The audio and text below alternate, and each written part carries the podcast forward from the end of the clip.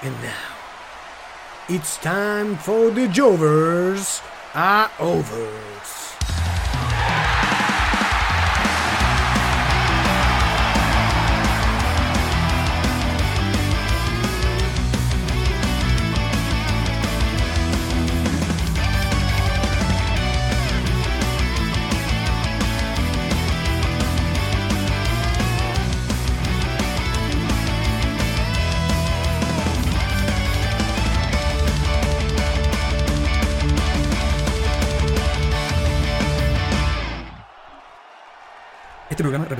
Simples jovers y fanáticos del wrestling.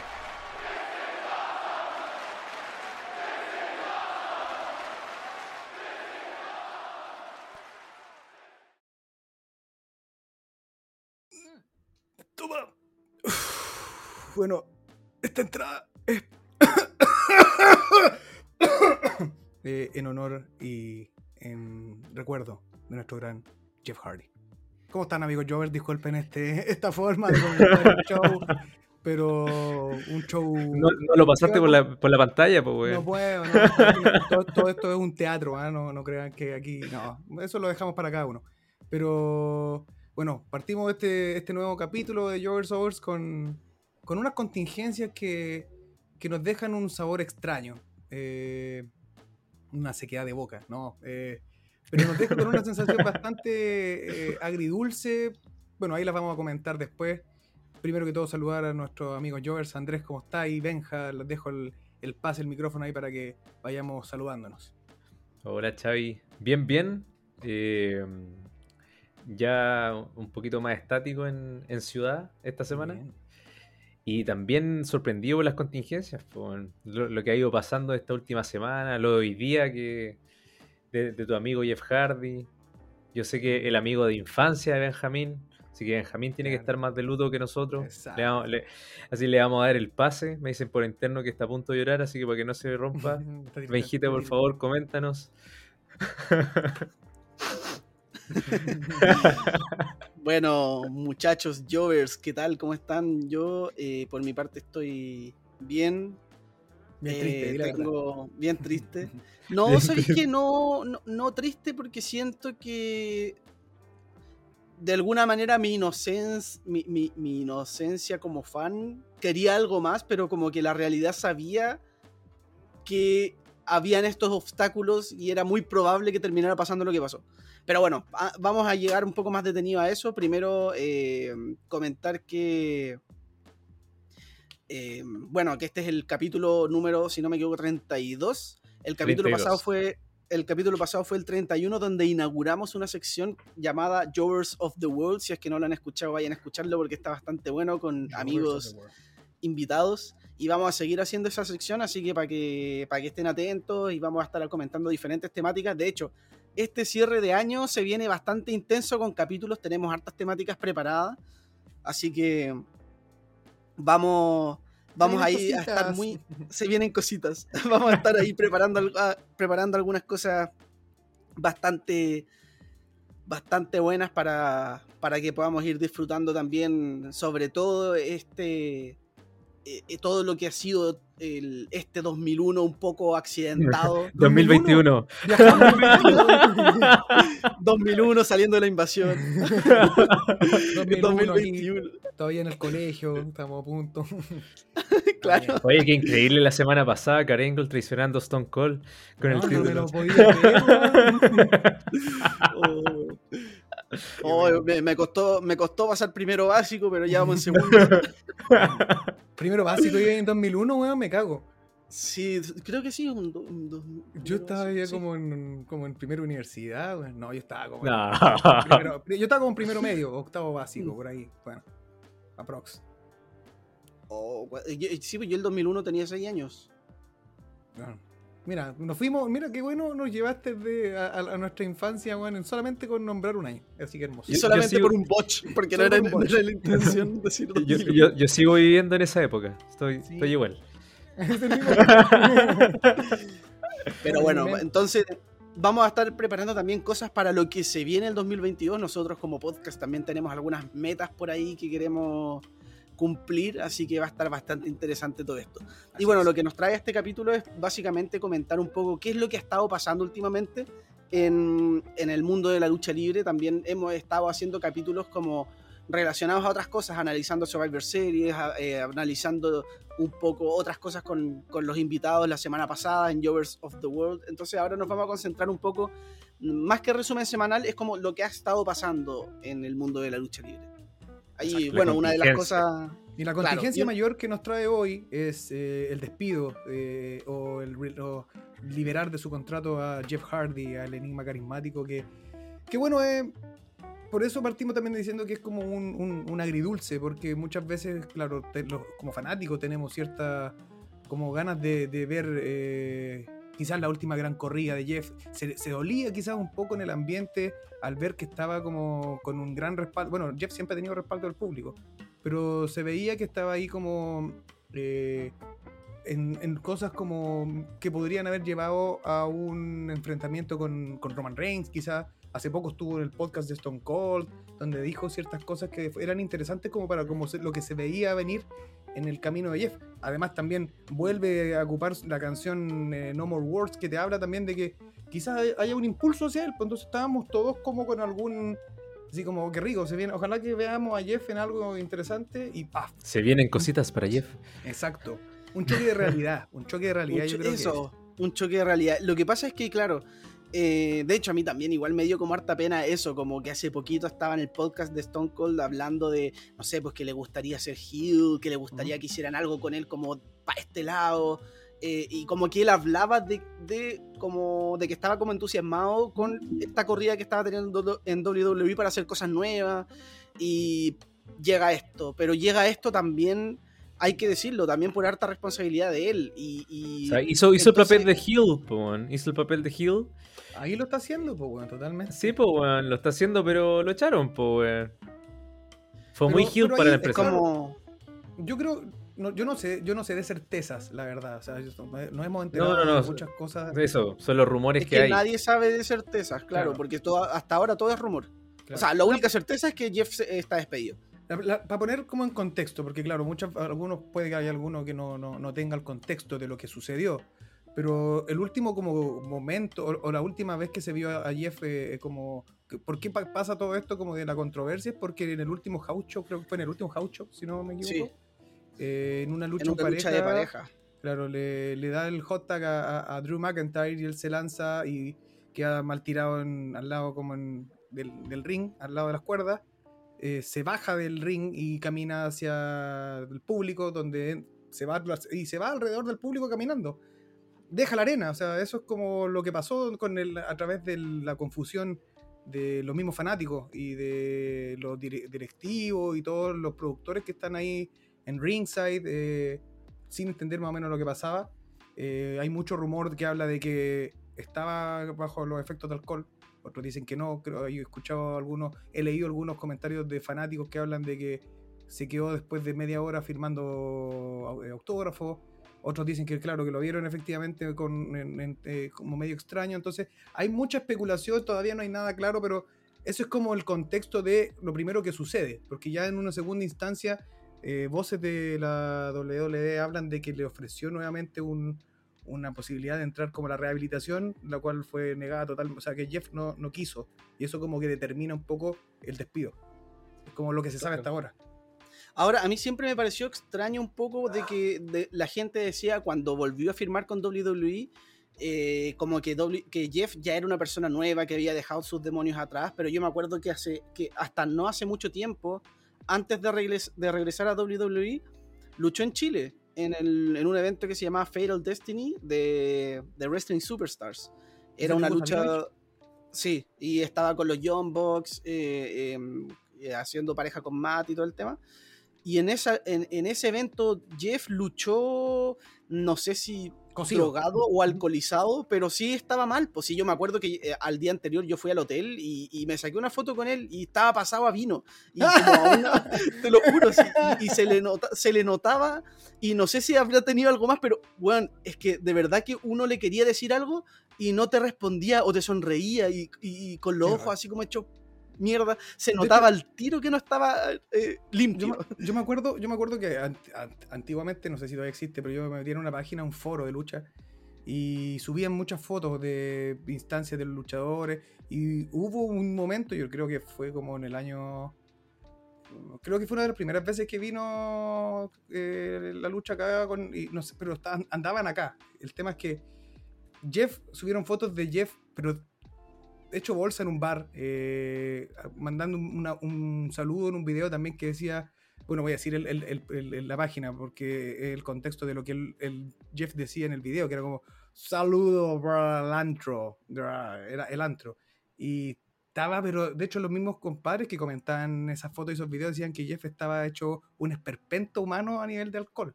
Entonces te habla de cosas de que él nunca, nunca pudo dejar de, e- esa parte de, su vida. Quizás es un detonante, un, un- un- ¿cómo se llama esto? Un, eh, una forma de auto boicotearse, o sea, Sí, y muchas cosas más que no, que no podemos entender porque Jeff es uno de los luchadores más carismáticos y más queridos del último tiempo. De hecho, de cuando a mí me sorprende porque lo que te decía de esto del, del evento de Wrestling Superstars, eso pasó en diciembre y en abril estaba regresando a WWE. Entonces como que la gente decía, no, si Jeff ya es una persona nueva con contrato con WWE y, es- y yo digo, imposible que en diciembre haya estado así de mal y luchó mal, en mal estado. De hecho me acuerdo que sonó su música de entrada. Sonó su música, de- o sea, antes de que sonara su música de entrada, salió al ring y se devolvió porque no era su momento de entrar a ese nivel. Entonces, eh, eh, yo dije, no, Jeff todavía está mal. Y, y claro, llega ahora esta noticia y, y da pena, porque claro, uno dice, uno le puede echar la culpa a Jeff, cosa que es verdad, es culpa de Jeff, y uno dice como, pucha, pero, pero que tampoco quiero que se suene como, como que fuese fácil, porque obviamente son Como adicciones que, claro. Claro, no- o sea, es culpa de Jeff, pero no es como puta Jeff, pero eh, ¿cómo hiciste esto si estaba ahí tan bien? Pucha, porque a veces son cosas que, que- que uno no puede controlar y, y- y él necesita ayuda. Y bueno, si él se está negando a, a esta ayuda, o sea, si es que suele ser, o sea, si es que es cierto este rumor de que no estaba aceptando esta ayuda, pucha, el despido era la mejor opción, lamentablemente, pero ojalá que él en su vida personal, no sé si se va a volver a subir a un ring, no sé si lo va a contratar AEW, pero si es Yo creo que sí, yo creo que, yo creo que Yo puede creo ir que para en allá. Pero yo creo que en este momento lo que menos debería hacer Jeff es pensar en lucha, weón. Porque- Sí, eso. O sea, no- considerando cómo fue el tratamiento, sorry Xavi, considerando cómo, cómo fue el tratamiento con Moxley, eh, de- yo creo que tiene que ser algo como muy similar. A lo mejor, si es que quiere llegar a EW, le van a dejar algún tipo de cláusula donde sí tiene que hacer algún tipo de limpieza antes de volver al ring. ¿Cachai? Porque en AEW eh, eh, no es tanto número como en WWE, sino que es más eh, es más en la calidad de vida de cada compadre, el bienestar de cada luchador y después viene como la parte ya ma- más, luchística. Entonces, yo creo que por ese lado a lo mejor le haría bien ir para allá.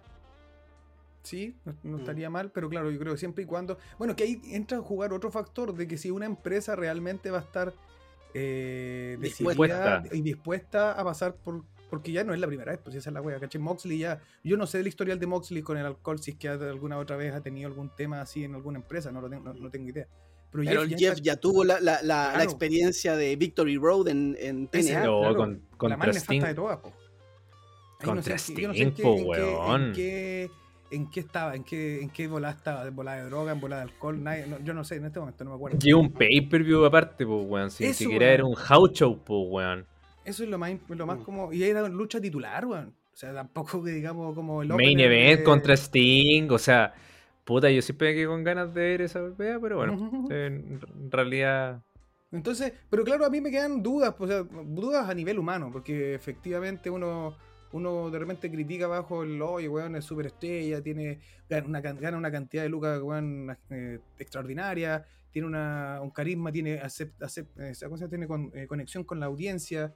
Tiene una tiene todo. familia. Uno dice, claro, este loco lo tiene todo, pero igual tiene esta adicción. ¿Por qué? Entonces tú, puta, claramente es difícil de criticar, decir, oye, puta, otra vez la cagó porque no sabéis qué chucha hay detrás de todo esto.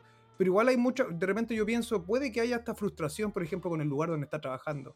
Porque, puta, a pesar de todo, yo, yo sentía que esta vuelta de Jeff no es el mismo Jeff que vemos- estamos acostumbrados a ver. A pesar, sé que está más, eh, más, más viejo, todo lo que queramos. Pero Jeff se caracteriza por tener una energía, por ser como tiene otra como disposición en, en el ring. En el, entonces creo que en, el último, en la última corrida, viéndolo correr detrás del, del campeonato 24-7, eh, ahora siendo pareja con, bueno, Drew McIntyre no, no es- no es nada menor, pero ahí contra Happy Corbin y este otro one de Madcap, que son creo que son la peor basofia que ha pasado en el es último tiempo. Moss. Eh, también puede que, y ver como lo- el otro lado, donde está su hermano, y lo mucho que están ligados ellos dos, porque en muchas entrevistas Jeff decía que le encantaría volver a tener una corrida con su hermano, y cosas por el estilo, entonces que también te pueden llevar a pensar de que él estaba a lo mejor insatisfecho y que esa es una de las formas de, de auto boicotearse de alguna forma con el, con, al, estar, al no estar pleno.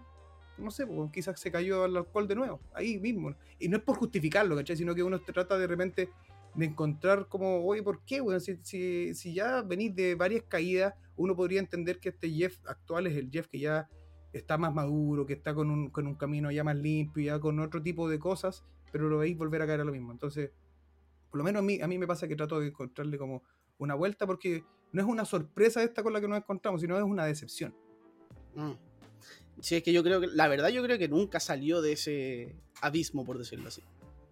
Yo creo que no, no, no, no, no sé si tanto fue una recaída, sino que como que llegó a un nivel donde como que cruza con su profesionalismo, por decirlo así. Bueno, no sé si les tinca que pasemos a, a lo siguiente que, que es más o menos lo que ha estado pasando en, en WWE. Vuela alto, Eh, Jeff, nada más que decir. El alto Jeff. Esperamos que le vaya bien, en su, sobre todo en su vida personal, que eso es Y lo más vuela, importante. y vuela alto, Sí, hermano, sí. y vuela. Eh, Ya, entonces vamos. yo creo que podríamos ir comentando lo que ha estado pasando en Raw. Eh, bueno, eh, Raw sigue siendo un producto que está estancado, sigue siendo un producto que está, como Xavi lo está diciendo mejor que yo, Sí, producto para quedarse dormido. ¿Y qué es lo que pasa? Que esta última semana, eh, bueno, no pasaron muchas cosas, pero sí se está viendo como una construcción hacia lo que es Day One, sobre todo con la- el panorama titular. Título. eh, Mm. donde Kevin Owens, Biggie y Seth Rollins eh, van a estar enfrentándose en una triple amenaza. Entonces están construyendo todo esto. Y bueno, tuvimos la lucha en un Steel Cage en, en el Raw anterior, donde Biggie gana a, a Kevin Owens con un super big ending desde la segunda cuerda. Eh, una lucha, la verdad, igual bastante decente, por decirlo de alguna manera. Pero creo que, eh, bueno, yo al menos sigo eh, un poco Pero no le Eh, ganó con ese, pues bueno, ¿no? Le- le- que salió No, no, sí del, ganó, se salió, po. Es que no fue con po. cuenta de tres. po. como Por eso, esa po, fue, o la, sea, claro, Esa fue la movida que lo dejó en el suelo y ahí salió, weón. Sí. Salió por la puerta, claro. Eh, entonces, claro, yo al menos, eh, no sé, a mí me da la sensación de que. eh, de que la historia podría dar un vuelco interesante, pero no lo han hecho. Y yo creo que tiene que ver por el lado de Kevin Owens. Se va, se queda. Y creo que se podría jugar un poco con eso. O sea, Pero- yo creo que lo dieron. Yo creo, yo creo que, el- que le dieron un buen.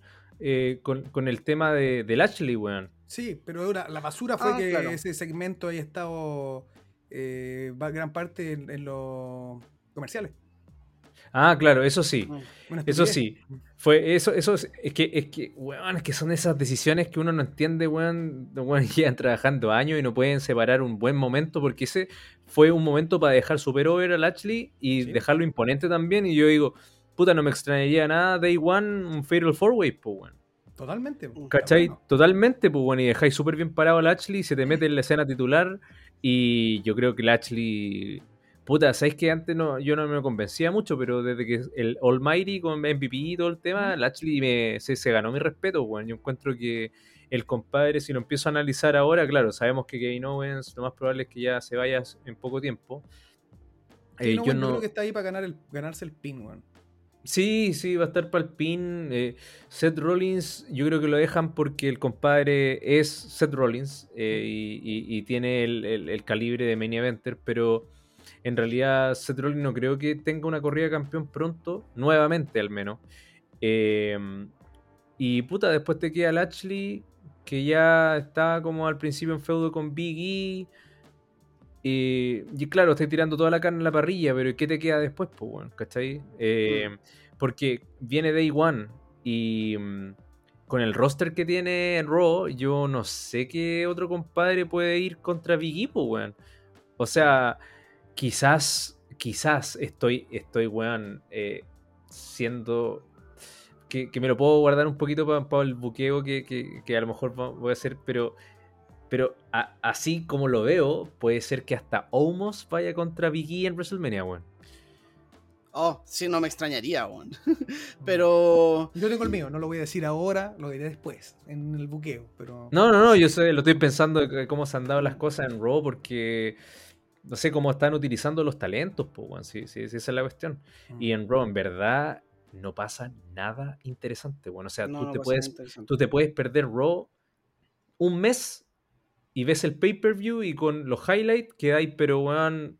De hecho, disfrutáis más los highlights que un show completo. O sea, yo- yo- a mí me, me- me pasa No. algo porque en un, hace un par de, yo creo que hace un mes aprox, eh, empecé como a tener cierto, yo creo que desde que se hizo el, el draft, empecé a tener cierto como esperanza con Raw. De hecho, los, los Raw después Ah, del- sí, pues, Sí. Y el, el de escalera, el de escalera Claro. estuvo bueno, estuvieron bastante buenos, pues así como que luchas largas, con no con segmentos imbéciles de por medio, o si habían eran muy cortos.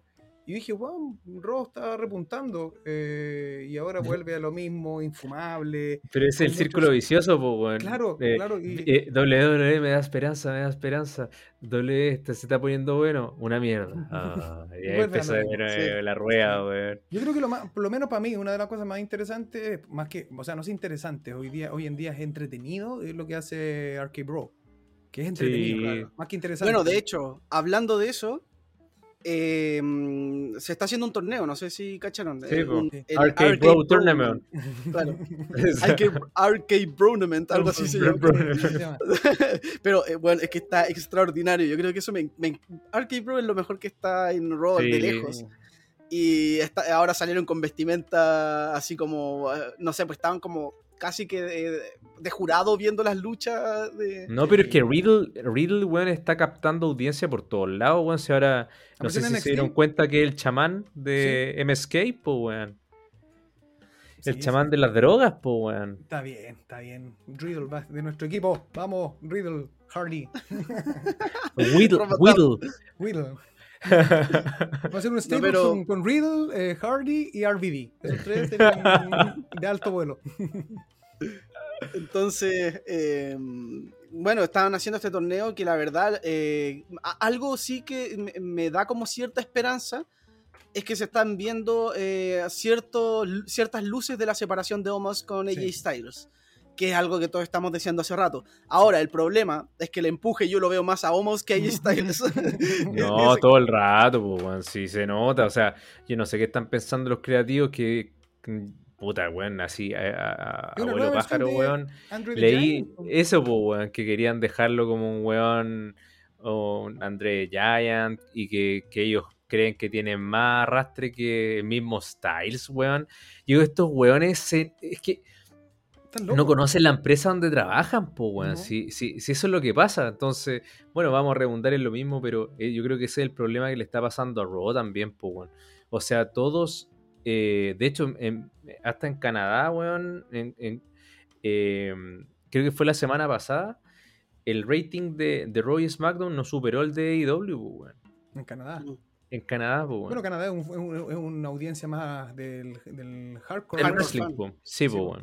Sí. De hecho, eh, claro, o sea, eh, el- es que el tema es que Omos es como, eh, o sea, cuando ellos te dicen eso, te estáis dando cuenta que hay un problema, porque por ejemplo yo veía a Strowman, Strowman a mí no me gustaba, pero yo sí veía a St- a Strowman un luchador mucho más preparado en el ring que lo que somos. O sea, Totalmente. o-. Olmos, Omos hace un, un body slam y, y el luchador oponente cae chueco, o sea, a ese nivel.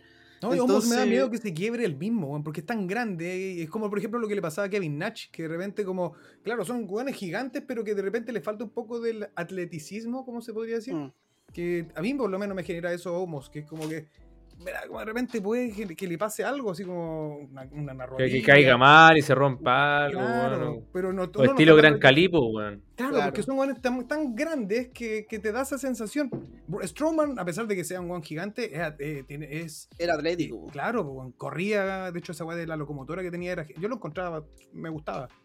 Pero Sí, a excepción de cuando le pusieron el ruido de tren. Oh, la hueá no, basura. ahí horrible. Pero, O sea, yo creo, yo creo que este compadre de Strowman, si tú me preguntáis de los últimos años, era el mejor preparado, weón. Sí, O sea, era el mejor preparado, el, weón que tenía más credibilidad de todos los weones. Totalmente, lo construyeron súper bien cuando el tema con- en, el, en el feudo contra Roman Reigns, que fue donde más agarró vuelo.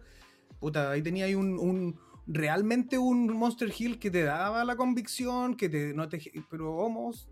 no Sí, sé, que igual le, lo hicieron perder contra Roman en la salda infernal, pues, weón.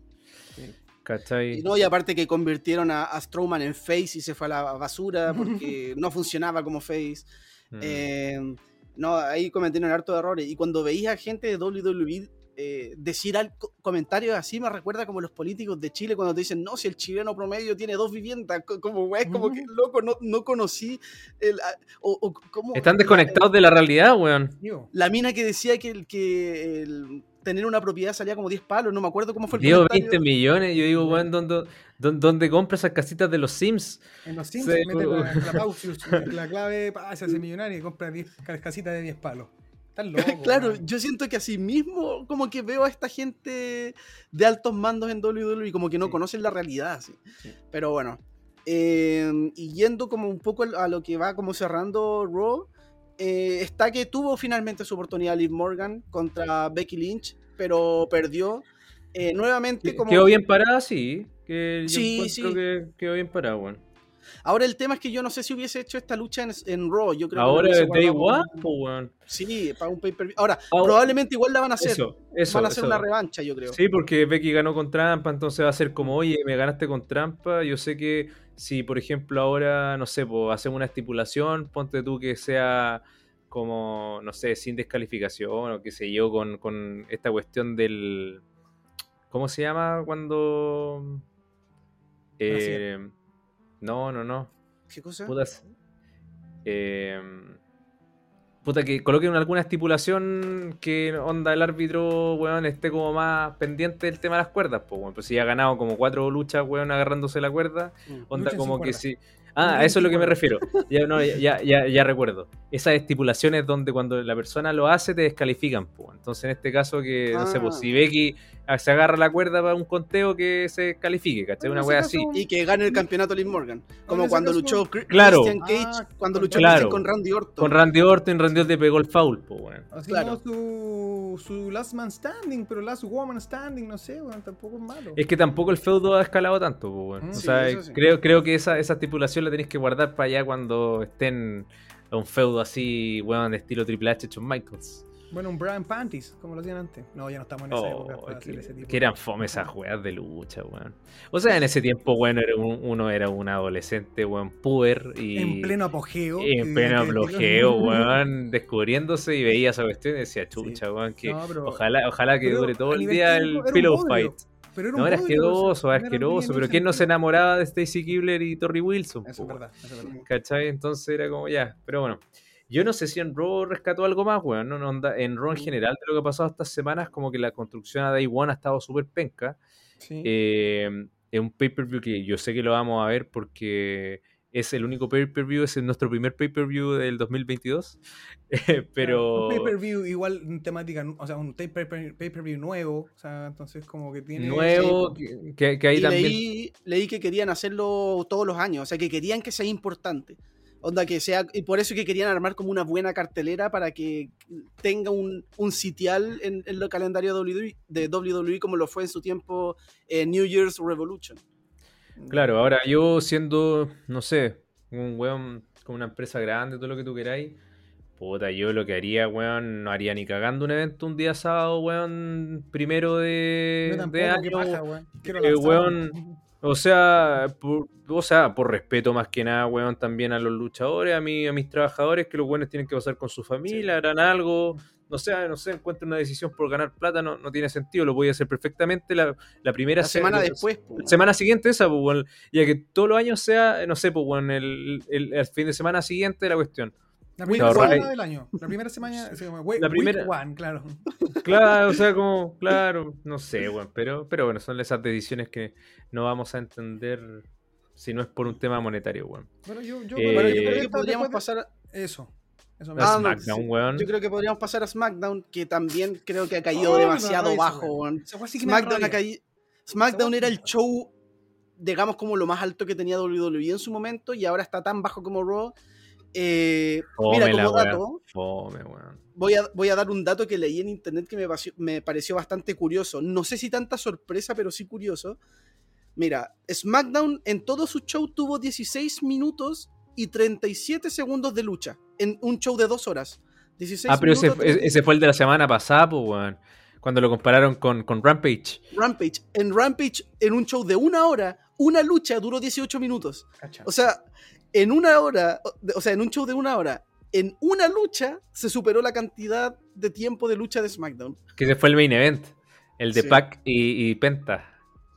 Ya, después hablamos de esto bro. porque, puta, yo tengo un malestar horrible, weón, que tiene que ver, o sea, y que es un malestar que tiene que ver con el uso hasta ahora. No sé lo que va a pasar si este uso va a llevar hacia, no estoy hablando de los usos, del- estoy hablando del uso de una superestrella en, en particular. ¿Qué es lo que pasa con Sami Zayn, weón? Que encuentro que... No, me falta respeto, bueno, weón. Me falta respeto, bueno. Pero hasta ahora ha sido una falta de respeto, tal cual. Pero puede... Una falta de que- respeto tremenda, weón. O sea, mira, si no pasa algo con él en Day One, eh, yo, yo, yo no sé, weón. Porque, a ver, no, es que no me cabe en la cabeza, weón, de que pierdas oportunidades creativas tan llamativas como, por ejemplo, una, una batalla real con un retador nuevo para, weón, ni siquiera darle una oportunidad ni credibilidad y dejarlo por el suelo y que otra persona vuelva y que otra persona vuelva y se tenga una oportunidad titular. Ya, sabemos que eh, como el marquee match ahí de ah, Roman contra Lesnar, todo lo que tú queráis, pero perfectamente puedes hacer un camino distinto con alguien que puede tener a lo mejor algún tipo de credibilidad de cierta forma, pues bueno, o sea, como están haciendo Roman, obviamente todos sabíamos que Sami Zayn no iba a ganar, pero por último darle la oportunidad de que se luzca, pues bueno. y No, y de hecho. ¿Para qué hiciste un Battle Royale? Es que eso, eso son, ¿Para son que la- gane? esos son perder oportunidades creativas, pues bueno, si esa es la weá. El Battle Royale pudiste nunca haberlo hecho y así es la misma wea. Pero Sí, mira, yo creo, yo lo que haría en lo personal sería eh, después de todo esto que Sami Zayn haga un giro en su personaje, se convierta en face de nuevo y vaya por Roman Reigns, pero vaya con- por Roman Reigns como el underdog. Eso haría yo, como el Sami Zayn versión NXT que iba por el título y le costaba. Yo volvería a ese Sami Zayn, a pesar de claro. que este Sami Zayn me gusta su personaje, pero creo que ya necesita un cambio, Porque sobre todo con toda esta wea que está pasando. O sea, no creo que Creativamente- tenga tan, tan, tan cambio tan pronto si ya le cambiaron la canción, weón. creativamente yo creo que Mm. podrían llevarlo a, a- a como a que conecte con la gente por lo que pasó, pues, ¿cachai? Que es como con la injusticia que aquí realmente se hace toda esta conspiración que este weón como que, que a mí me gusta también que tenga ese rollo, que toda esta conspiración que él mismo habla de, que la empresa hacia él, esta, ahora es, re- es real, porque esto fue como que toda la oportunidad que él ganó, que puede que haya sido como de vivo, ¿cachai? Porque no participó en los minutos finales del Battle Royale y que aparece después como el ganador eliminando a Jeff Hardy. Yo creo que he podido ocuparlo de manera positiva, weón, si es que lo, lo construís como que real- como, como dice el Benja, como el underdog, y que haya conectado, que la gente al ver esta como eh, ¿cómo se llama? como lo que le sucedió, porque es como esto, este handicap de que lo hayan, de que no haya podido realmente demostrar si podía o no ganar, y que conecta a través de la gente con el apoyo y virarlo quizás a face. No te estoy diciendo Mm. que cambie el personaje, pero sí como que tenga este, porque Sami Zayn Como la- que, la, que la gente tenga como más conexión con él, pues, Claro, weón, de, que le tenga más, más compasión. Así como- Imagínate, Es uno de los Imagina- pocos, yo creo que quedan hoy que tiene ese manejo del micrófono que puede ser un comediante. Sí. Imagínate la- próxima semana Sami Zayn se manda un pipe bomb. Así estilo CM Punk cuando habló puras verdades, así como, weón, me están cagando. En esto". Igual sería interesante. Sería po, bueno, po. Y, y la gente pegaría, porque a la gente le encanta que hablen verdades en el ring, po, weón. Sí, pues Sami Zayn tiene, Entonces- tiene, tiene ese poder en el micrófono. Si yo me acuerdo que hace poco cuando tenía como unos, no sé si eran unos segmentos donde le hacía preguntas a la gente. Y él dice así como, me vaya a preguntar eso, weón, cuando tenía la oportunidad de preguntarme de AEW. Oh, Sí. ¿Cachai? Entonces Sami Zayn podría perfectamente ser este como bocazas, este personaje que con el micrófono habla lo que quiere y con eso se gana la aprobación de la gente. weón. Creo que es una oportunidad que, que podrían ocupar de manera creativa, pero lo ocupan como, weón, destrozándolo. ¿Para qué? Para darle la importancia a los dos como dijo el Andrés, este, este marquee match entre Roman Reigns y Brock Lesnar, weón. Pero tenéis que ocupar a, ese- tenéis que ocupar a, a Sami Zayn para generar esa lucha. Yo creo que no es necesario, weón, esa humillación. Es que eso, o sea, es, es, es no aprovechar una construcción entre ellos sin eh, enterrar a alguien distinto, pues, weón. O sea, tú podías hacer una construcción de Sami Zayn, claro, a lo mejor si lo estáis haciendo ahora lo empezáis a enterrar, a enterrar, a enterrar, a enterrar. Que es lo que estábamos pensando que iba a pasar con Jeff Hardy, pues, weón. Que lo iban a enterrar porque había estado a punto de ganar en distintas luchas y todo. Puta, a lo mejor si lo hacen ahora con, con Sami Zayn, bueno, y después nos tapan la boca y, y hacen algo interesante, no sé, sería súper bueno, aunque yo no veo a nadie quitándole el título a Roman Reigns más que Brock Lesnar o La Roca o qué sé yo, weón, o Drew McIntyre, qué sé yo, pero pero no limpio tampoco, weón. O Braun Breaker, que, que puta, no sé, weón. Eh, yo, yo, yo, yo creo que, o sea, a mí por lo menos yo creo que no tengo mayores comentarios de SmackDown en general porque Yo sí se, me uno. hace, se me hace algo como tan, eh, tan ya reiterativo que no es, el, el- no es la marca de Raw, SmackDown o NXT, sino que es, es la empresa donde, donde ya no estáis aprovechando ni un talento que sabes que te puede dar un potencial po. tremendo de cosas, weón. O sea, el, el de nuevo, weón, Cesaro perdiendo, weón, un par de minutos. El campeón eh, intercontinental, ¿dónde está, weón? ¿Qué pasa con el campeonato También. intercontinental, weón? No se disputa en SmackDown. no, no pasa nada con ese Es que no campeonato. tiene, no tiene relevancia, nada, pues, weón, nada. O sea, yo creo que la última vez que tuvo relevancia ese título, weón, una cuestión así que uno recuerda y dice, oh, weón, este título está maravilloso, lo tenía el Miss. Sí, Mm, sí, sí. De hecho, desde que le cambiaron el diseño a este campeonato horrible que es hoy en día, que pasó a ser de verdad una basofia.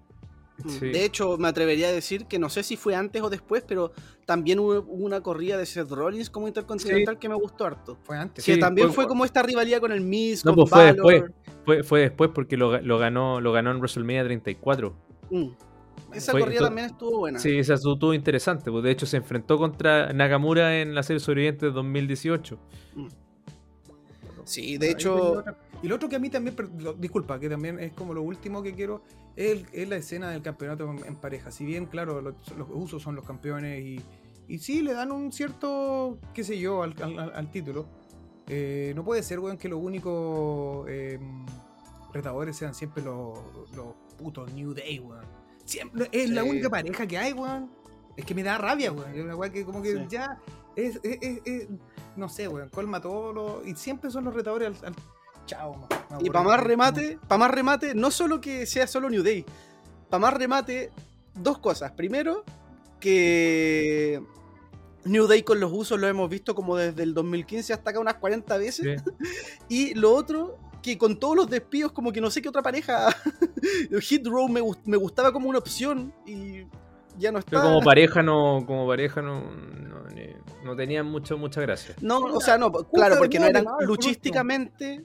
The luchística- Bar Es eso, pero es que luchísticamente. o claro, Alpha Academy, no- weón, cuando está en Raw. Esta- estos weones de Alpha Academy, weón, son. O sea, Chad Gable, yo creo que por lejos tiene que ser de los mejores weones que tenía en el Sí. roster. Y no lo aprovecha. Es que, es que weón, es, es siempre la misma cantata de que eligen a los mismos, que quieren levantar a los mismos. Eh, de que no le dan la oportunidad ni siquiera que se muestre, weón, semanas seguidas cada, cada luchador. No sé, yo recuerdo antes, weón, en ese tiempo 2004, la era de- del reinado del terror de Triple H, weón. Hasta Shelton Benjamin ganando la Triple H, weón, tres semanas seguidas luchando contra él, intentando levantar eh, Sí. en Raw. Un weón que tú decís, weón, Shelton Benjamin, que le ha ganado a Triple H y le ganó, pues, weón. ¿Cachai? Entonces son cosas que ahora eso no se ve. O sea, no tenía esa sorpresa, weón. No tenía un weón que llegue de la nada y que tú digáis, oye, este compadre era de los mismos que está, que no sé, pues, bueno, estilo JBL. Ponte tu JBL el- el- cuando estaba en, en APA y después aparece, weón, como JBL y, y- y el compadre fue campeón mundial y agarró una credibilidad solo él, pues, weón. Entonces, ¿por qué no hacer lo mismo con, otro, con otros personajes y siempre estar dando vueltas en lo mismo, weón? Y lo peor es que, lo peor siento es que Vince, en sus promos en Raw le decía a Austin Theory, espera lo inesperado. ¿Dónde está esa mierda que habla Vince McMahon, po? ¿Dónde está esa weá? Mm. Pinche Vince McMahon. No Sí, existe. yo siento que WWE actualmente es el show donde se trabaja a Bloodline, a Lesnar, a Becky, a Arcade Bro y creo que, bueno, y New Day porque los trabajan hasta, hasta siempre. ya tenéis como cinco luchadores o parejas donde se va como, donde como ese círculo, y estoy mezclando Roy y SmackDown, donde como que todo gira en ese círculo y todo lo demás vale mierda. Mm. ¿Cachai? Entonces, por otro lado, perdón la comparación tan tediosa, pero en AEW tenemos rivalidades por el TNT, por el femenino, por el main event, por el midcard, por el no sé qué, por el... de todo, po. Y en Todas todo- tienen algo, po, weón. Claro, po. Pod- nos podrá gustar más o menos alguna rivalidad, pero todas están moviéndose, digamos.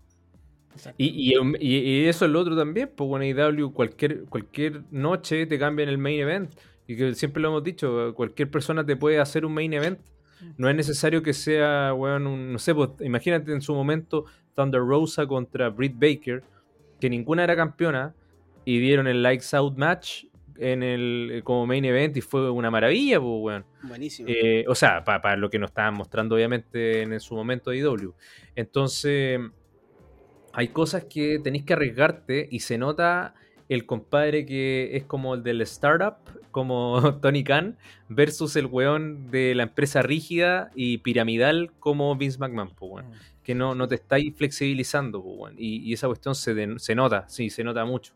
Sobre todo ahora que estáis con la pandemia, todos abrimos los ojos y ya empezamos a, a- a exigir por lo menos que nos gusta, que no nos gusta, y si no nos gusta nos vamos y, no- y ya no tenemos, ya ahora hay otra opción, pues bueno, entonces, bueno, vamos a ver, vamos a ver qué pasa ahí. Eh, para no perder la línea, yo creo que podríamos empezar eh, con, con NXT ahora. Eh, no sé si tiene algo más que comentar de SmackDown. Yo creo que. Porque se, se nos vino, bueno, hace un par de días fue el eh, Wargames, que personalmente lo vi completo, donde debo ser súper sincero y los capítulos los vi generalmente como highlight, eh, algunas luchas, a veces cuando tenía un poco de tiempo en la semana, Eh, pero este evento sí lo vi completo y mm, creo que para hacer un Wargames, eh, bueno, tuvo que ser el Wargames... Eh, de, ¿Pero ibas de con lo- expectativas para verlo o lo viste? eh, mira, iba por, por algunas luchas con expectativa, eh, pero la, la cartelera yo sabía que lo único que yo quería ver sí o sí era el main event. O sea, esa era la, la lucha que, por nombre, yo sabía que iba a ser como la, la lucha de la noche, que fue obviamente la lucha de la noche, para mí por lo menos. Eh, pero lo demás, weón, era como ver un capítulo, un capítulo semanal de NXT. Eh, algo que me cargó, weón, y que creo que es una porquería tremenda, es dar una publicidad como promocionando a cada luchador o dejándolo, weón, eh, con sketch, eh, sketch eh, de parodias o weón, sketch ridículos de cada luchador. Durante todo, weón, durante todo el pay-per-view. Weón, colocaban a este compadre de la chaqueta, el- la pareja de. De. mm, Hasta se me olvidó este weón que ya no sale, pues, weón. El weón que era campeón crucero. ¿Cómo se llama? El japonés. ¿Quién? El Ah, eh, pues, weón. Cuchida, cuchida. Ya, pues, weón. Ahora el, el compañero Kuchiga, el weón que se pone las chaquetas. ¿Lo conocen? El weón. Mm, No. ¿No? El que ocupa hartas Este chaquetas, uno también japonés. Pelo No, yo- largo. Yo hace rato que estoy medio perdido con NXT. Yo estoy Ya, perdido. bueno. No, no, no, Ya, no, no. este compadre, ese compadre tiene distintas chaquetas y dentro de los videos lo mostraron como dos o tres veces dentro del pay-per-view en videos y el weón, por ejemplo, en una se cambiaba las chaquetas, decía, me encantan las chaquetas, eh, no solamente soy guapo, mira, y las chaquetas que estoy ocupando. Blackheart, igual es- ¿no? No, no, no. No, no, no, sí, Jimmy On, una wea así. Jimmy On. Eh, no sé cómo se llama, una wea así, pero después lo mostraban, era yo cuando estoy de tal forma, me encanta comer. Y el weón decía, solamente pido delivery. Y weón le llegaban dos cubetas así de, de helado, unas pizzas y otras cosas. Y el weón empezaba a comer y comía weón como desaforado. Y después decía, oye, ahora voy a descansar, vamos por el segundo round. Y seguía comiendo. Después mostraba así que estaba inflamado. Decía, oh, comí mucho, no sé qué. Weón, te están mostrando esa basofia en un pay-per-view, weón. Yo, y, y yo lo veía y decía, no, concha de su madre, weón, disculpe la expresión, weón. Pero en serio, que, weón, mataron mi NXT completo, weón. Lo, lo- lo único que me dio como algunos atisbos de, del NXT Black and Gold fue el main event, pues, weón. Esa, la- esa, esa lucha la vi. esa, weá me, me gustó, weón. Quiero hacer un paréntesis, weón. Para encontrar el nombre me metí en la página de la, de la WWE y pinché el apartado NXT. Weón, le tienen cero cariño a esta weón. Sale en la portada Valor prevalece antes del encuentro titular la próxima semana con Cole. Y sale Adam Cole contra Finn Balor, weón, en la, en la primera página de NXT en la página de la WWE. O sea, cero cariño la weón. Es que ahora es 2.0, pues, weón. Si no te dice NXT 2.0, sale esta la imagen, pero está Cole, Adam Cole acá en primera, primera página, weón. Es que se, queda- se quedaron Ah. con lo, con lo bueno, pues. Ya, pero eso quería comentar. O sea, un evento que podríais ver solo el main event. Main event estuvo bueno. eh, pero, eh, o sea, yo no digo que estuvo bueno solamente por, por los veteranos, sino que también lo- los nuevos hicieron cosas interesantes. Creo que cada uno de ellos que estaba en esa lucha tiene potencial. Pero siento que no es la forma de, de dar el vuelco al show, weón, de eliminar todo lo que tuviste antes y empezar todo de nuevo. Eh, porque es un show que, weón, te metieron 20 weones nuevos y tú pretendes que la gente conecte con 20 weones nuevos, es imposible, weón. Imposible. O sea, Entonces, igual queda- queda claro que, que, que lo más. Que, puta, que posiblemente el, el- el- Bueno, no posiblemente. Hasta ahora, el nuevo público de NXT nosotros, no, no es el tipo de fan como nosotros. ¿Cachai? Porque ya que te no, ese, no, no. ese no. resquemor, ese, ese cringe, weón, ver esa, esa escena eso. No, porque yo ya no viajaría, weón, gastando el dineral que gastaba yendo a ver en NXT, pues, weón. No, no, no, no iría, no sé, pues, weón, 15 horas viajando a una ciudad eh, por, por ver Takeover y después ve- devolverme, pues, weón. ¿Cachai? No, o sea, ese, weón, mm, saben, impensado ahora ir a hacer esa weá. Sería perder plata, pues, weón. No ¿Y sabéis así. lo que... Ah, puta, sorry. Da- dale. No, no, que y hacer la comparación, no así con ir, por ejemplo, a un pay-per-view de AEW, pues, weón. Ah, o sea, que, que es como para mí la combinación de NXT con. con- Claro, como NXT. había comentado, Sí. como NXT de, de su momento con un poquito de la actitud, weón. Claro, A mí me pasa como, como la, la incertidumbre de, de, de- ¿Qué pasa con Triple H? O sea, Triple H lo dejaron de lado y, y- y ¿qué pasó? Ya no, nunca más va a tocar la marca, nunca más va a tocar nada en WWE porque hace poco igual leí, el rumor igual, de que Vince McMahon estaba pensando como que Nick Khan se haga cargo después del producto Sí, y no. no Triple H. Eh, y, y- Nick Khan también es terrible nefasto, igual que Vince. No, no sé si igual, pero eh, entonces como... Porque, no sé si es por esta derrota de NXT ante AEW, entre comillas, eh, lo que hace que pierdan toda la confianza en Triple H, porque eso también es lo que te... Yo creo que eso fue, eso fue, pues, weón. Que de que- NXT, weón, le estaba yendo bien, súper bien, y después tuviste, lo apretaste un poquito contra un producto distinto y no dio el ancho. Pero, pero no dio el ancho, yo creo que fue por un tema más que nada de que no, subieron, no supieron manejar bien el, el producto, bueno, o sea, NXT eh, manteniéndolo en la network funcionaba perfectamente bien, eh, pero teníais que darle un contrato televisivo, pues, weón. Entonces, eh, puta, weón. Al final yo creo que fue un tema de manejo, weón. Porque creo el- que el el manejo producto- de la, en pandemia de la de NXT fue el que lo cagó es que, solo. que en pandemia se fue a la mierda, Sí, O sea, o sea se si la competir- gente era la mitad de NXT, pues, weón. si ponía a competir en al NXT eh, pre-pandemia contra el AEW están parejitos en, o sea, en, en calidad. Yo creo que y apuntan al Sí, mismo, al pues, mismo bueno, sí. segmento. Entonces la competencia hubiese sido totalmente diferente en ese contexto. No, y no solo eso, hasta los mismos luchadores no sabrían, chuta, tengo oferta de AEW y tengo oferta de NXT, ¿a cuál Claro. voy? Claro, exactamente. Po, pero yo creo que yo creo que esto todo una es una es una estrategia weón, de los can, weón, de quedarse con el imperio del wrestling en general. weón. Mira, mira, Bueno, se quedaran y- con el imperio yo no encuentro que sea malo, eh, siempre y cuando mantengáis la línea de los productos, Sí. ¿cachai? Si te dan No, y eso no, no, quiere decir que un producto, porque apunte a un público diferente, tiene que ser malo. ¿Mm? Eso, eso, o sea, yo encuentro que WWE ha hecho cosas interesantes.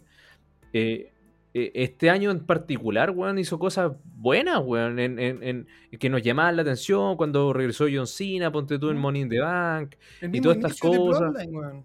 Todo lo que pasó con Bloodline, Roman ¿cachai? O sea, son cosas que te van enganchando que, weón, era PG, perfectamente podía ser algo interesante. NXT no tenía sangre, pero hacía cosas súper buenas, weón, y era PG también. Entonces no, no, no, no me cabe eh, si es un tema de...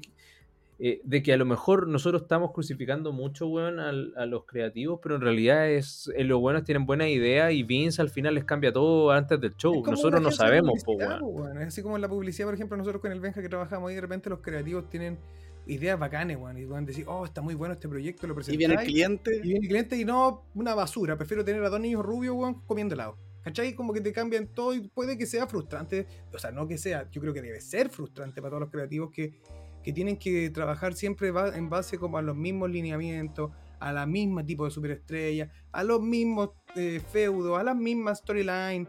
Entonces, Mm. claramente que hay un desgaste ahí. Eh, pero mira, yo, yo con respecto a NXT, yo creo que el tema es netamente eh, el pero que hubo era que no se estaba construyendo como a luchadores con la con el sello WWE. O sea, que porque la gran mayoría, yo creo que el 80% de los superestrellas de NXT eran provenientes de las indies, de luchadores que venían ya con un background de, de conocimiento de, de- de su público.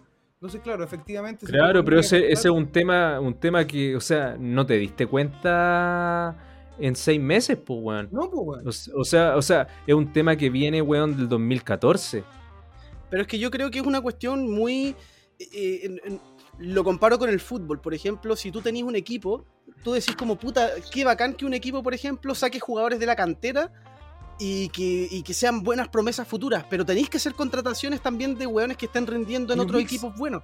Porque necesita, si queréis pelear campeonatos importantes, ponte tú el ejemplo del Barcelona, que ahora está en, en la mierda en Mm. futbolísticamente Eliminado de que quieren depender que quieren depender de jugadores de 18 años y, y no, y, no, y no están haciendo buenas gestiones para ten- tener contrataciones a nivel mundial como lo- en su momento. Y bueno, también la mala suerte de lo que pasó con el Kun Agüero y todo el tema.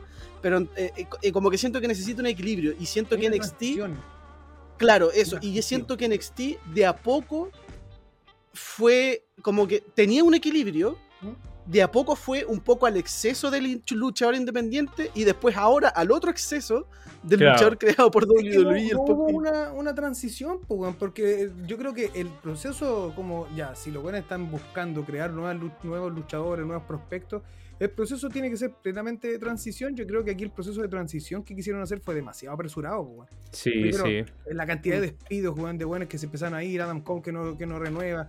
Entonces fue como un éxodo, ¡pum! de la nada y te tiraron de la nada 20, 30 luchadores nuevos que ni el pico conocí, ¿cachai? Entonces yo, Mm. a mí me pasa que yo estoy súper perdido hoy, porque son tantas nuevas superestrellas que lo que, lo, lo que deberían, bueno, uno habla también desde, desde el punto de vista de, de fanático Jover, pero lo que debería haber sido es que este, este, esta transición tiene que haber sido paulatina, pues, bueno, así como tirarte de a tres, un nuevo stable, cuatro buenos nuevos, y ahí de enfrentándose a los nuevos, no O necesariamente... como lo hacían en su momento con los torneos, pues. El Breakout Tournament que hicieron, por ejemplo, en 2019, que ganó Miles eh, contra Cameron Grimes en la final. En e- ese, en ese evento, o sea, ese torneo, estuvo, ponte tú, eh, Dexter Loomis, estuvo Bronson Reed, eh, este, bueno, Miles, Cameron Grimes, y tuvo distintos luchadores y ese mismo torneo y después ellos mismos fueron, eh, ya uno lo, eh, lo, lo iba conociendo en NXT y se fueron haciendo caras conocidas, pues, weón. Sí, pues, Entonces después, ah, ya, se están, eh, son luchadores nuevos y se van metiendo a poco. Pero, weón, o sea, si tú me hubiese puesto, no sé, pues, weón, Dominic Dajakovic, eh, de un momento a otro en, en la palestra, o Keith Lee en su momento también, cuando estuvo en NXT, pero al principio Keith Lee, weón, con suerte, weón, le perdí, a veces, a veces aparecía, otras veces no, de a poquito le fuiste dando pantalla, Gargano, weón, cuando llegó, weón, Gargano luchaba, la primera lucha que tuvo fue contra, contra Polo Cruz, Después lo llamaron de nuevo, aparecía otra semana, le iba bien a la gente, después aparecía de nuevo y así. Y fue conectando de a poco y después dio el salto con, con Champa, pues, weón, con el DIY. Entonces, son construcciones que la gente también las siente como construcciones naturales. Mm. Uno, uno siempre va a agradecer algo más natural que algo, algo más, más forzado, que, que fue como el tema de Roman Reigns en su momento y todo lo que sabemos. Pero bueno, Sí. yo creo que ahora NXT tiene un nuevo rumbo. eh, igual hay que comentar, eh, dentro de, lo- de la información que tenemos ahora, Kyle O'Reilly, Johnny Gargano ya eh, no han renovado con la WWE. Espera, espera, espera. Que papita caliente. quería comentar, un- quería comentar un poco de, de- de- una pequeña opinión en verdad de la lucha, porque yo la vi, la del main event Ah, eh, ya, de, ya. de War Games. Eh, que también, a- añadiendo un poco a lo que dijiste tú, me sorprendió mucho igual el talento nuevo de este NXT 2.0, 2.0, porque yo pensé que todo como que se lo iba a arrastrar el peso a los antiguos, digamos. Y, y la verdad que estuvo bastante equilibrado, hubo spots bastante buenos. Y mm, si bien yo, yo tenía un poco el prejuicio como de que el, todo le- el equipo de NXT 2.0 iban a ser puros buenos gigantes de tres movimientos. y, y no fue tan así. Entonces, y, y creo que todos de alguna manera se pudieron lucir y cumplir un rol dentro de la lucha. Y eso lo valoré mucho y la lucha la encontré muy buena porque también eh, fue una lucha que dentro de todo me recordó a los, a los antiguos Wargames donde Sí, habían spots y cada uno tenía su papel y de repente esa psicología de, de- que en verdad era una guerra, eh, eso lo sentí. Y toda esta construcción de, por ejemplo, poner la cadena en la puerta para que no entren los demás y que empezaran a usar la, la reja para subir por, por el otro lado. y Entonces, que no aunque- podían cortar la cadera. también.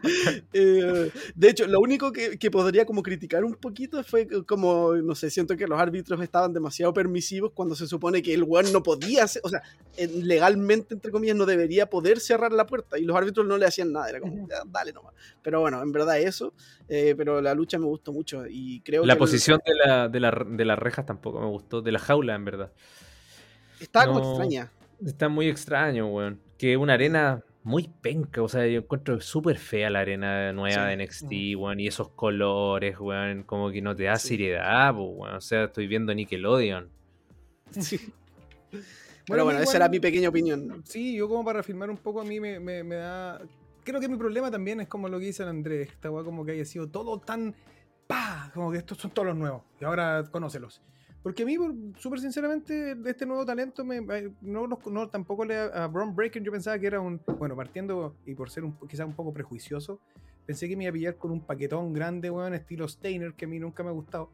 Eh, pero al ver la lucha me encuentro con un compadre súper ágil, que es estos powerhouse que tienen el tema del, del bombazo, el mismo military press que tiene como, como, como movida final, pero también me, me sorprendió ver hacer y, y de buena ejecución eh, estos, ¿cómo se llama? Em, el Frankenstein, ¿cómo se llama? El, De Beca Rana. la Huracán Rana, ¿cachai? Que es rápido, que es un luchador que tiene buen, por lo Es menos los atlético. Claro, y los segmentos que ha tenido con el micrófono no son malos. Tiene una impronta, No. tiene, tiene Mm. un, tiene, bueno, tiene la- lo- los condimentos para hacer un, un main eventer en, en- en la empresa en WWE. O, o sea, tú pero vamos de a perfectamente lo. Eso, eso, tú perfectamente puedes tener ese impronta, todo lo que tú quieras, como lo hizo John Cena contra Kurt Angle, no, fue, no era el campeón, ¿Mm? eh, el compadre fue de a poco, Eso después es, tuvo eso. una. ¿Cachai? Pero, pero natural. oye, weón, o sea, llegáis y vais contra Champa y en la primera noche le ganáis a LA Knight.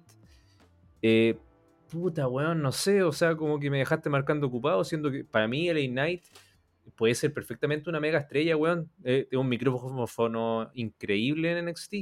De hecho, me recordó mucho cuando eh, dio la promo, eh, cuando estaba en el camarín con los otros tres antes de Wargames. ¿Mm? eh, esa promo como estilo cuando Undertaker se la daba antes de ir contra la invasión. ¿Mm? ¿Cachai? Me recordó mucho eso, weón. Y yo dije, weón, bien, bien LA Knight ahí. Pero claro, ahora se nota que se están deshaciendo de los viejitos, weón, y Sí, que le queda y poco aparte, a Champa claro, también. Eh, LA, LA Knight eh, en una guerra de promo contra MJF pagaría por ver eso. Sí, pues bueno. Aparte, entre la, la WWE, weón, tiene una weá que a mí me carga, weón, que siempre también el empuje, weón, es una weá súper como segraria, weón, no sé, no sé qué, pero que a los weones que son como encachados, bueno, y que tienen la facha, tienen el push. O sea, si soy feo, cagaste. Pues, ponte a hacer como un- un- una línea de tiempo como de los grandes, por ejemplo, el mismo hoy día Austin Theory, weón, eh, los prospectos jóvenes por lo general tienen que tener como un look como vendible. Y esa weá como... Ah, claro. Pero es que eso pasa en la música también, pues, weón. Pero entonces el Sí. puto mundo está mal, weón. O, o sea, es que es lo que te vende, pues, weón. O sea, es como Sobre que todo como el, el entretenimiento... todo el entretenimiento en el fútbol pasa lo mismo, pues, weón. Pero no Sí. tanto. Tenía, bueno, tenía, o sea, el fútbol, se- un weón que es bonito pero malo a la pelota no llega a ningún lado. Pues, weón. Acá de repente tenéis weones que son atletas, que tienen, que bueno, tenemos el caso de muchos weones que son paquetones gigantes que igual siguen, llegan a lugares que donde un weón que tiene mucho más talento nunca llegó. ¿Por qué? Porque no tiene el cuerpo, porque no tiene la facha, porque no tienen esas cosas. No, claro, claro, porque son las cosas que supuestamente ellos potencian, ¿cachai? Claro. Pero eso sí es verdad, eso pasa en la música, pasa en el cine. En el fútbol quizás no tanto, porque en el fútbol, lo que podría pasar en el fútbol es más como para, para conseguir esa figura y, y llevarla al comercial y vender un producto. Claro. Como Pero Cristiano el- Ronaldo, ¿cachai? Claro, claro. Cristiano Ronaldo te, te hace de chilena majestuosa, weón, y un salto que nadie más puede hacer, po, ¿cachai? Entonces sí. Oye, oye, a ver, a ver. ¿Qué pasó? Mo- Montes. Mo-. Está, no, ah, se me había olvidado felicitar a los amigos Jovers eh, en su, por su nuevo En el campeonato Tetra. como- como Pero el, hinchas pri- de- el primer, el primer tetracampeonato de campeonato largo, así Muy que bien. somos los primeros, somos los primeros. No, y también creo Sería, que están- serían ocho de los de los de los demás, están- de los otros estarían equipos. rompiendo- estarían rompiendo, creo que también un récord de cuatro campeonatos con técnicos diferentes. Sí, pues. Ven, bien ahí, ya, ese era el. Y con uno que no era técnico. Así Lo que. felicito, muy bien. No, no, no quiero alargarme más con temas de No, yo también quería hacer una respectiva felicitación, pero por algo que quizás no se celebra tanto como un tetra, pero igual se mantiene en la categoría. Olía por Está bien. pero ya salimos de ahí. Espero que se siente cabeza porque si no vamos a volver a lo mismo. Vamos. No, no creo. No, yo creo que van a, van a aprender cómo le, le pasó a Colo Colo. Es que la U ya estaba Eh. dos veces la misma en este último tiempo, así que no sé. Vamos. Pero, pero bueno, eh, yo no sé, dentro de, las- de mis palabras finales de NXT, me quiero dar las gracias a NXT por todo lo que me ha entregado, porque ahora que se me, ha- se me va el favorito de, de, de mi NXT, que es. Johnny Gargano, Sí. eh, no, sé, no sé si voy a volver a ver NXT. Eh, quizás sí, quizás no, pero quizás cuando tenga mucho tiempo libre y no tenga nada que hacer, a lo mejor voy a ver NXT. Claro, Bueno, yo actualmente no la veo. No sabemos qué va a pasar con el producto porque siento que está en un momento de todavía como de, de construcción, así que no cacho. Así que yo no sé Lo si- único sí, que voy a bueno. decir es que, disculpa Benjita, pero si Johnny Gargano va a AEW y se enfeuda contra Adam Cole, van a tener nuevamente mi dinero. Eso diré.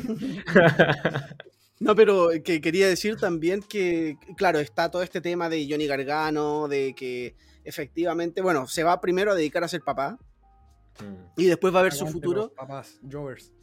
los papás Jovers. Entonces, pero también está el tema de Kyle O'Reilly. De Kyle O'Reilly que también termina contrato. Y una otra cosa que también se llevaría mi dinero es si Kyle O'Reilly hace reunión ahí en AEW con Adam Cole y Bobby Fitch y vuelven a juntar a Andy Spirit Era- No, es que weón, En- sería. Undisputed Sería. Era versus The Elite. No, weón, es que esa cuestión es dinero puro, weón. Yo voy, pero Yo les pido que me echen en una busco maleta. arriendo de, de- de departamento allá. No, échenme en una maleta y les pago yo el sobrecargo de la maleta. pero No tengo plata para el pasaje. Si me llenen, yo me, me- 15 horas ahí en el maletero, feliz. No, es que de verdad esa cuestión va a ser épica. Es como cuando eh, en su momento habían anunciado, ponte tú, a, a Undisputed Era contra Imperium Y- como y- el, y- el y- hype. en hype y yo dije, oh, bueno, yo esa weá tengo que ir. Eh, porque, weón, son cosas que quizás la vaya a ver una vez nomás, pues, weón. Sí, Mm. bueno. Pero bueno, Y aparte Eh, que Undisputed Era tiene, nuestro, tiene un espacio grande en nuestro corazón sí, eh, sí. a los Y fans de NXT. Y hablando de, de- de- de esta posible reunión, yo creo que es buen momento para pasarnos a, a- a la. Yo creo que. AEW. ¿A qué vamos a hablar de más? De lo mejorcito que nos está entregando el wrestling hoy. AEW. Sí, AEW. AEW. Sí. Mira, dentro de todo, bueno, ahí vamos, yo creo que íbamos a ir mezclando algún par de cositas de Rampage y de Dynamite. Dentro de todo, yo vi Dynamite y la verdad lo encontré bastante ahí nomás, no encontré que fue un Dynamite. Ahora, lo bueno es que un show regular de AEW igual es disfrutable, o sea, no, no es como en, en- la otra compañía donde un show regularcito por lo general es malo, acá como un show malo de AEW igual se disfruta. Sí. Entonces, yo creo que fue un show que sí lo pude disfrutar porque no hubo malas luchas, pero sí creo que hubo cosas que a mí no me llamaron tanto la atención. De hecho, creo que hubo luchas que se excedieron mucho de tiempo en, en- en lo que pretendían, no pretendían mucho. Pero sí creo que hay que destacar un par de, un par de cosas que, primero, Parte con eso. Dynamite abre con, con una promo que la encontré excelente Andrés, de no, no. CM Punk. Andrés, ¿tú viste esto? ¿No has visto Dynamite? No, no, O sea, no, no alcancé, no alcanzaba a verla. Que te voy a contar un buen momento para que cuando terminemos de grabar quizás veas ese segmento por último, porque vale la pena. Sí, estuvo bastante bueno, pero ¿sabéis qué fue lo que estuvo interesante? El papel que cumplió CM Punk. ¿Por qué? Porque este show fue en la tierra natal, digamos. Ah, de- Long Island. En Long Island, de MJF. Entonces MJF estaba de face y CM Punk estaba de heel. Entonces, eh, ¿qué es lo que pasa? Abre el show, suena la música de MJF y sale CM Punk. Y todos empiezan a pifiar. Oh, Y todos empiezan a pifiar a CM Punk. O sea, yo nunca, no sé, hace mucho tiempo no veía tan abucheado a CM Punk.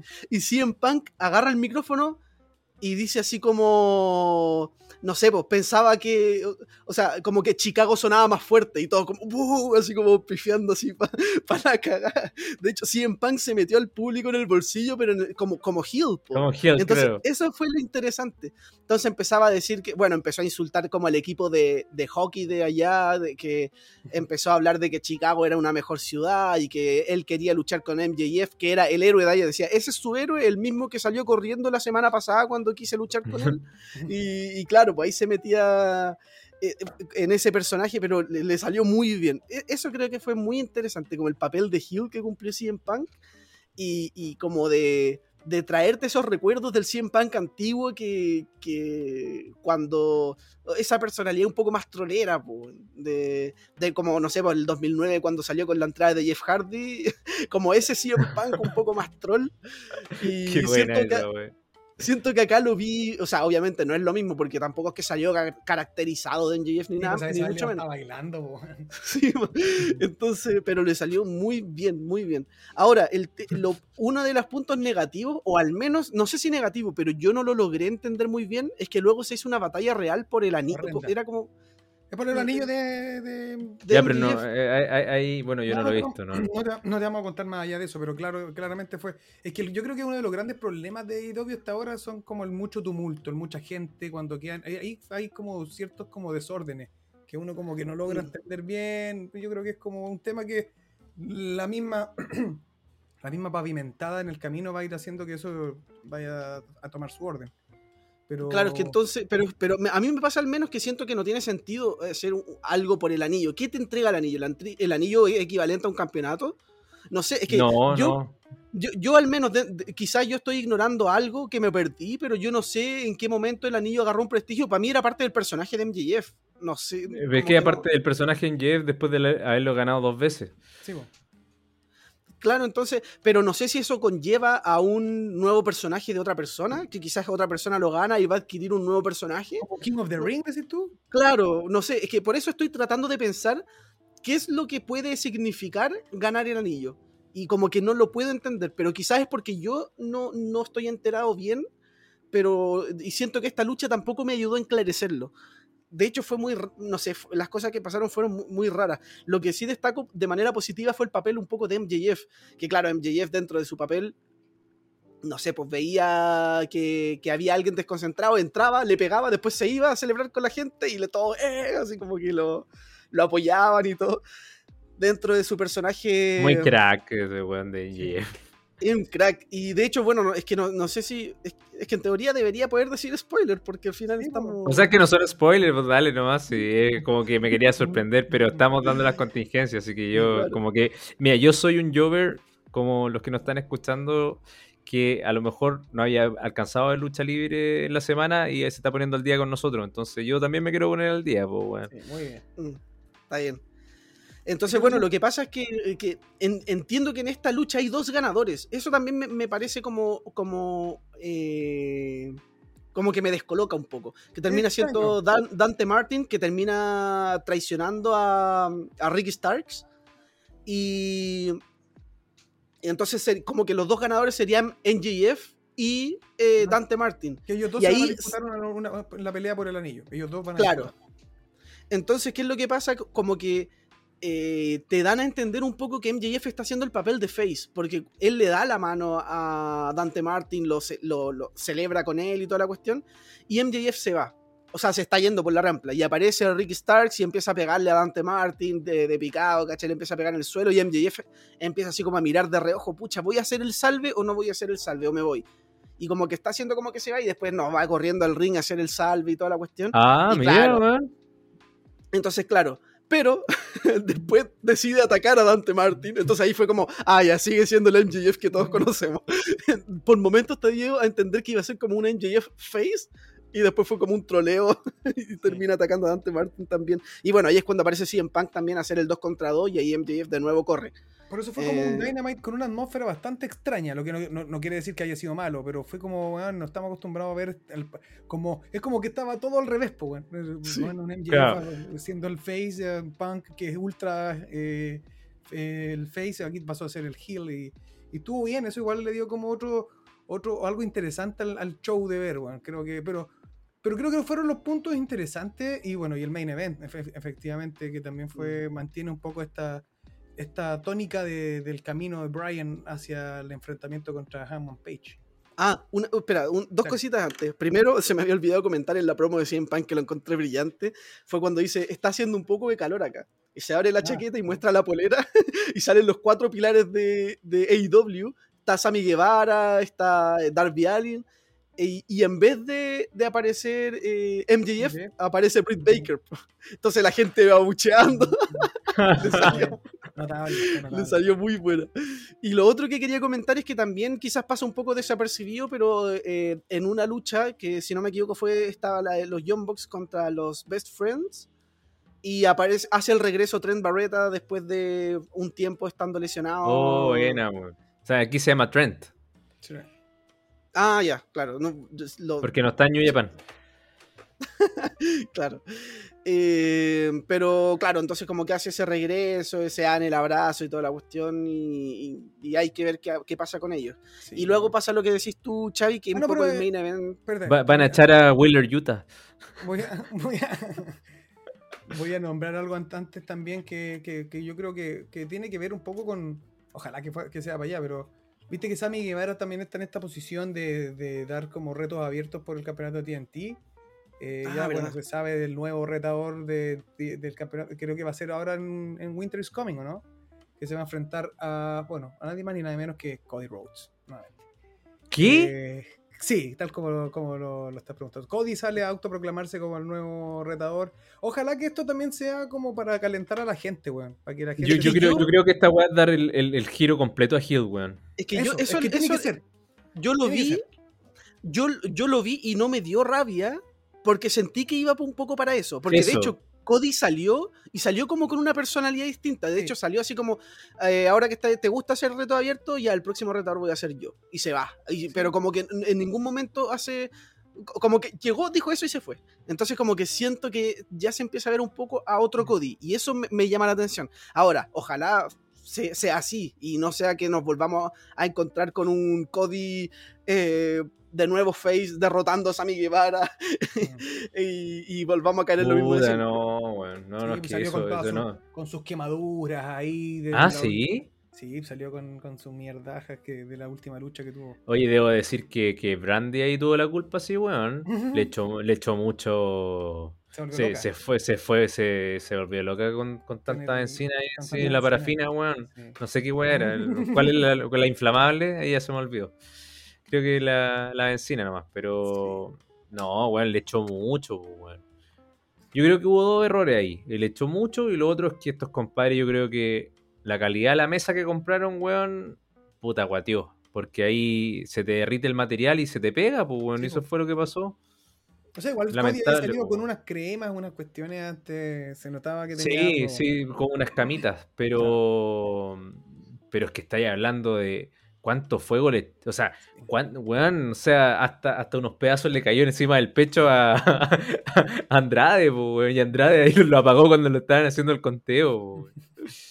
Pero debo decir que la lucha estuvo, o sea, cumplió, aunque creo que no no daba para hacer ese spot en esa rivalidad, weón. Bueno, No. que tenías que hacerlo igual quizás para poner, para que Cody no ganara y quedara como otra vez, sino que darle algo como medio espectacular ahí entre medio para. para No, está bien, o sea, yo creo que lo pensó de esa forma, pero, pero no era para el feudo de eso. O sea, una decisión que no hubiese tomado yo por lo menos.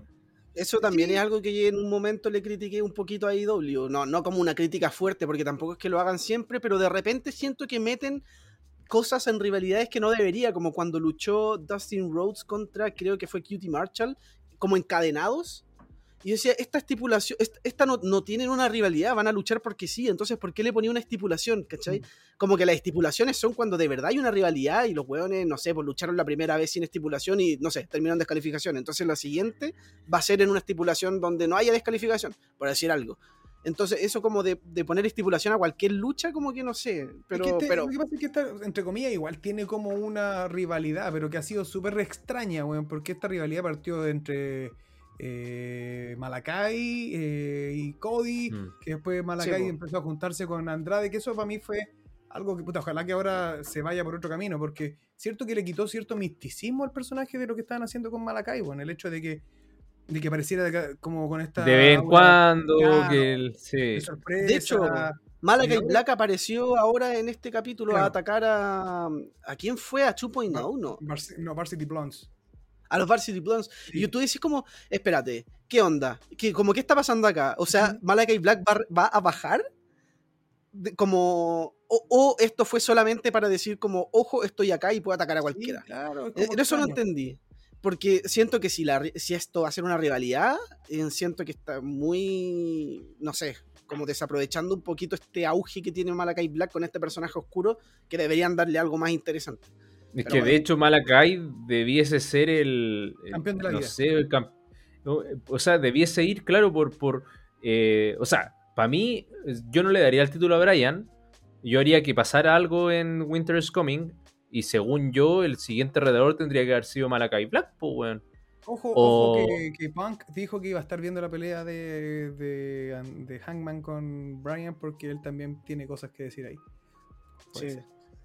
Ah, pero ahí se puede meter en JF y bueno, lo mismo, pues, weón. Sí, Bueno, ahí vamos a ver qué va a pasar.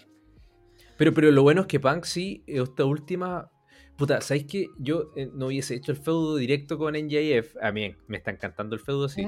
Pero, pero yo hubiese alargado un poquito con el de Eddie Kingston, weón. Sen- Sentía que ese feudo tenía mucho potencial para lo Sí, poquito que le dieron, weón. Fue muy corto. Sí.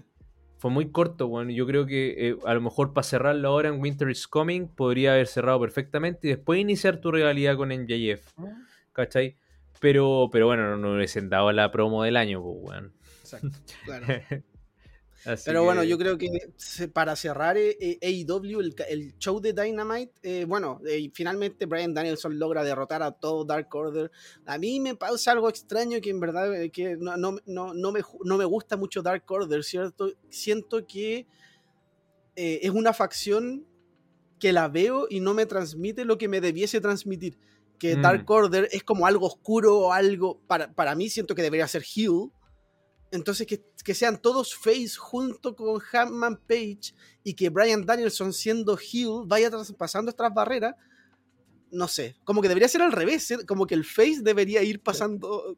Claro, el tema es que, eh, es que eh, ellos, ellos le dieron la vuelta completa cuando pasó lo de Brody Lee, pues, weón. O sea, ellos eran, eran heel siempre, hicieron ese show y es como, oye, siempre van a estar ligados a Brody Lee, no creo que los pifeen y, y puta, y siguen, siguen face nomás, pues, porque hasta salen con el minus one a veces.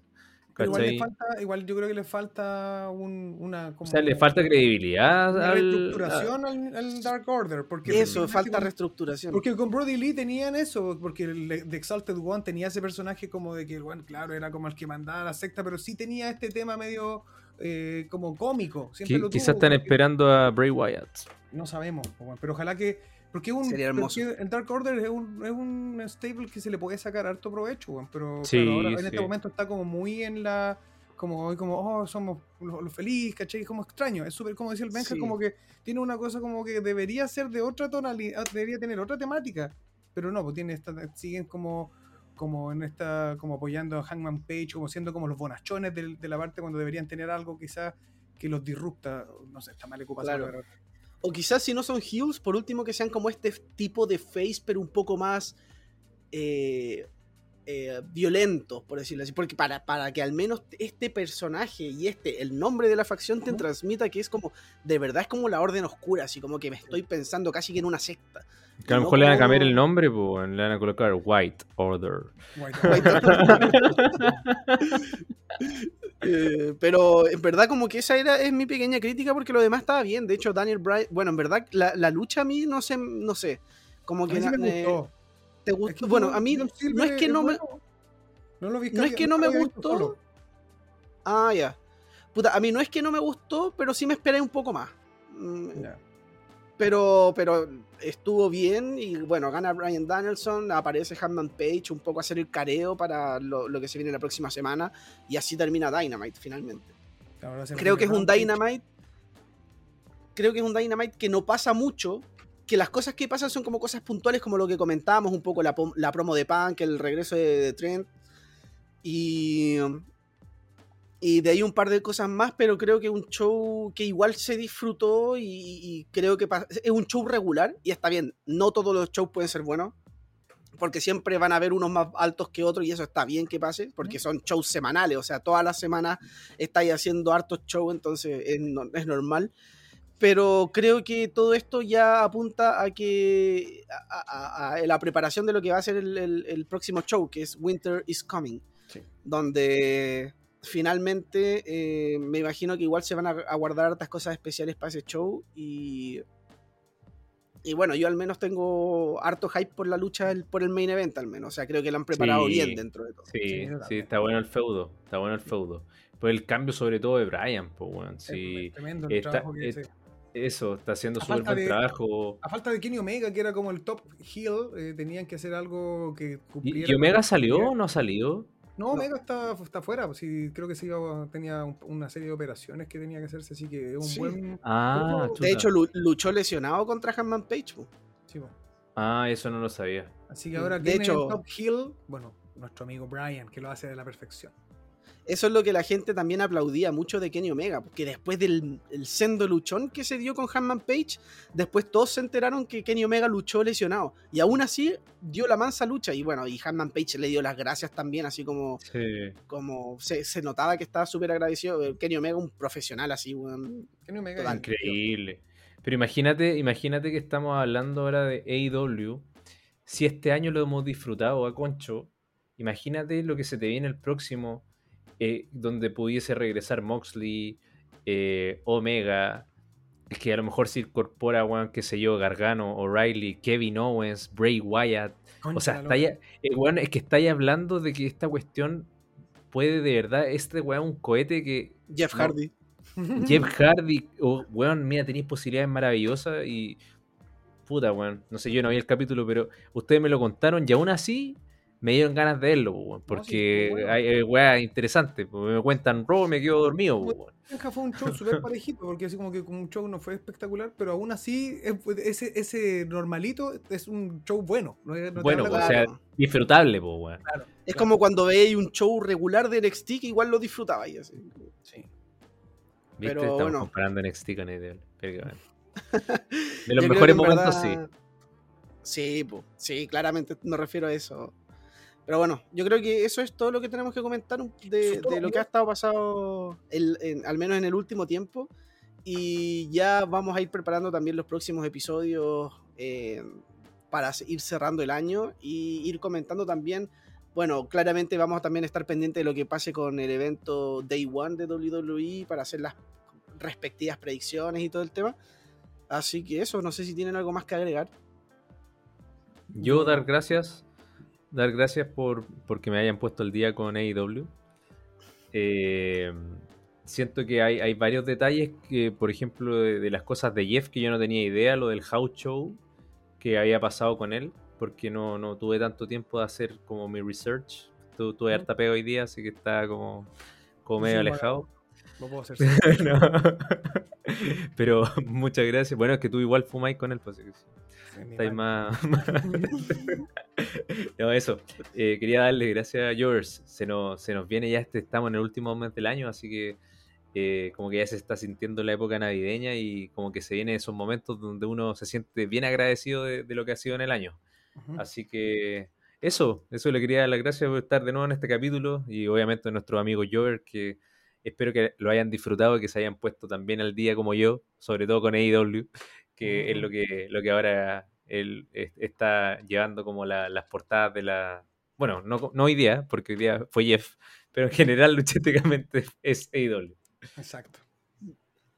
Yo también, por mi parte, también gracias, gracias cabros, gracias Jovers por, por esta conversa que siempre la disfruto, sobre todo eh, cuando se tratan de lucha y a mitad de semana, algo que corta un poco la semana para bien. Eh, y nada, pues agradecer el- la escucha también de, los- de nuestros amigos Jovers alrededor del mundo. Se nos viene un cierre de año bastante intenso, interesante. Y nada, pues ojalá que sigamos ahí preparando contenido bueno, que nos sigan escuchando porque también esperamos poder conectar de una manera diferente de repente próximamente con ustedes, pero ya lo, ya lo vamos a ir viendo en, en el camino. Eh, me queda solamente agradecer eh, a ustedes dos, a Andrés y Benja, por, por la conversa y nos seguiremos viendo y nos seguiremos escuchando en una próxima ocasión, en un próximo eh, main event de, de Jovers Hours. Así es. Bueno, hasta la próxima, Jovers. Nos vemos en otro episodio. Nos escuchamos. Nos vemos. Nos escuchamos.